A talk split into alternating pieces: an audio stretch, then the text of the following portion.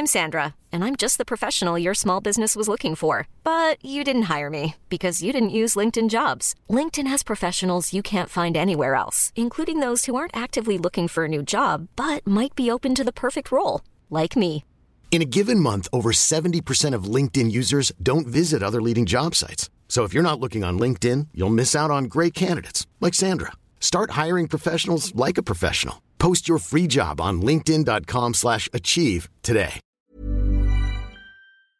Swear.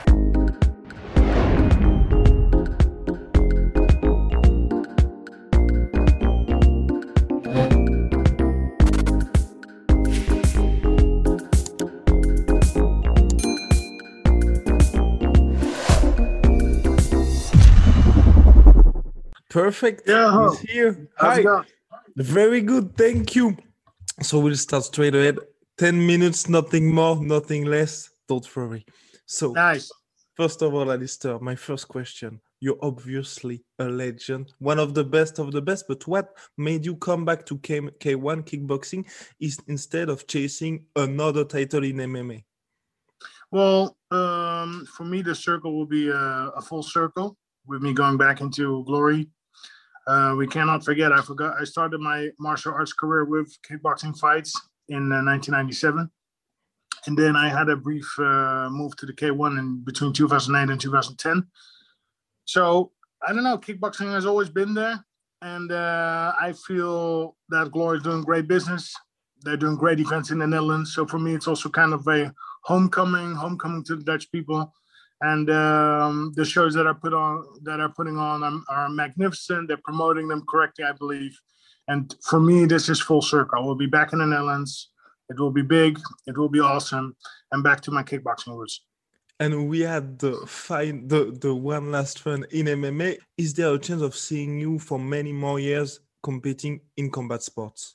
Well, I think uh, don't be too enthusiastic because many more years is many more years. I'm thinking maybe one, maybe two years. Let's let's Okay. stay uh, realistic. Uh, I'm I just turned 40, 41 already. So uh, yeah, it's it's age. I still feel good. I still feel strong, but um, you're not gonna fight forever. So for me, this will be one or two more years. Final chapter. And Alistair, of course. So, so ev- everybody's asking the same question. You asked it also on your social media. Who will be your preferred opponent in Glory for your first fight? So first fight, I would go straight for the gold, and that would be against Rico, straight for title, straight title shot. That is And what for- I uh, want. And for you, what do you think of Rico's style? What does he bring to the table that could be that would make the fight difficult for you? Well, I mean, he's uh, he's proven to be a good champion. He's uh, been winning all his fights. His cardio is good. He's heavy. He's strong. Um, yeah, he's a, he's a strong athlete. So I think, um, of course, he has a game. Uh, coincidentally, we trained together ten years ago. His game has advanced uh, a lot since then, but so has my game, and uh, it will be a very good, very interesting fight. And if you beat him, you will be the Glory champion. Do you consider yourself at this precise moment the best kickboxer on the planet? Well, I don't really think about those things. I just focus on my day to day, right? My training, the things that I need to do. Uh, I don't really think about, yeah, greatest of all times. I'm just doing what I love, enjoying every step of it. And do you think that MMA made you a better kickboxer? 100%. Kickboxing made me a better MMA fighter, and MMA made me a better kickboxer. And in how so exactly? Well, um, let's go back to 10 years ago. Uh, it was actually the MMA techniques and strategy and thinking outside of the box that um, that I can say that brought me the K1 2010 uh, heavyweight title. And there's many interesting fights for you, exciting fights in Glory. Last time we spoke, you told me that Bader was one of your toughest rivals. Is there for you, at least, some unfinished business with him? Well, we're one on one. Um, so it's a fight definitely on the horizon. I think the fans will love to see it. But uh, of course, uh, first other other hens to roost. And I've been a fan of you for so many years. There's, of course, the myth, the legend of Ubereem. Is there a chance to see him again, that Goliath back in the ring at Glory? We're gonna see what we can do. Oh yeah, yeah, yeah, yeah, yeah, yeah. Thank you so much, Ben. And for you, of course, is Alistair? Are you better in MMA or in kickboxing? That's a good question. Um, that's a good question. I, you know, I like to see myself as an overall badass. You know, whatever discipline it is. Um, yeah, and and and you know, the, the talk about greatest of all times. To, to me, that is very complicated. I think nobody really has a clear answer on on any of that.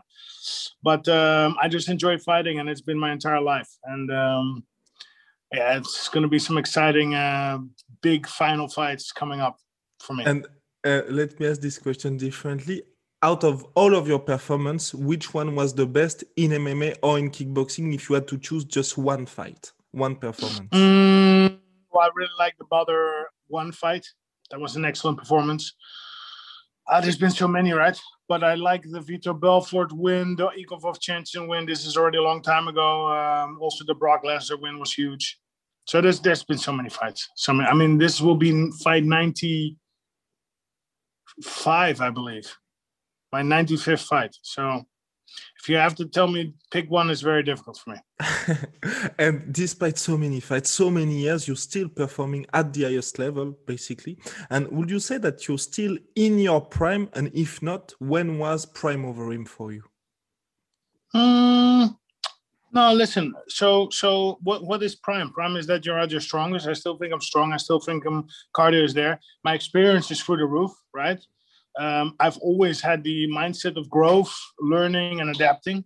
So uh, it will be very exciting now to adapt my last, uh, my latest, which is the last ten years. These these changes to my kickboxing style. So I'm very excited, and uh, you're going to see a very dangerous Alistair.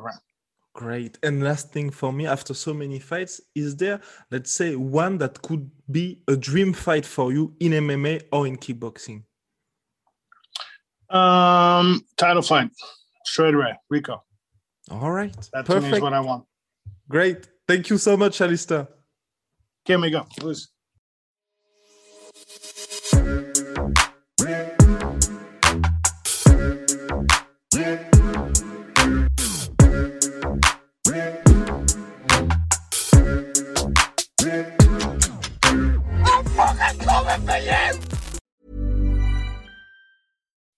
When you make decisions for your company, you look for the no-brainers. If you have a lot of mailing to do, stamps.com is the ultimate no-brainer. Use the stamps.com mobile app to mail everything you need to keep your business running with up to 89% off USPS and UPS. Make the same no-brainer decision as over 1 million other businesses with stamps.com. Use code PROGRAM for a special offer. That's stamps.com, code PROGRAM.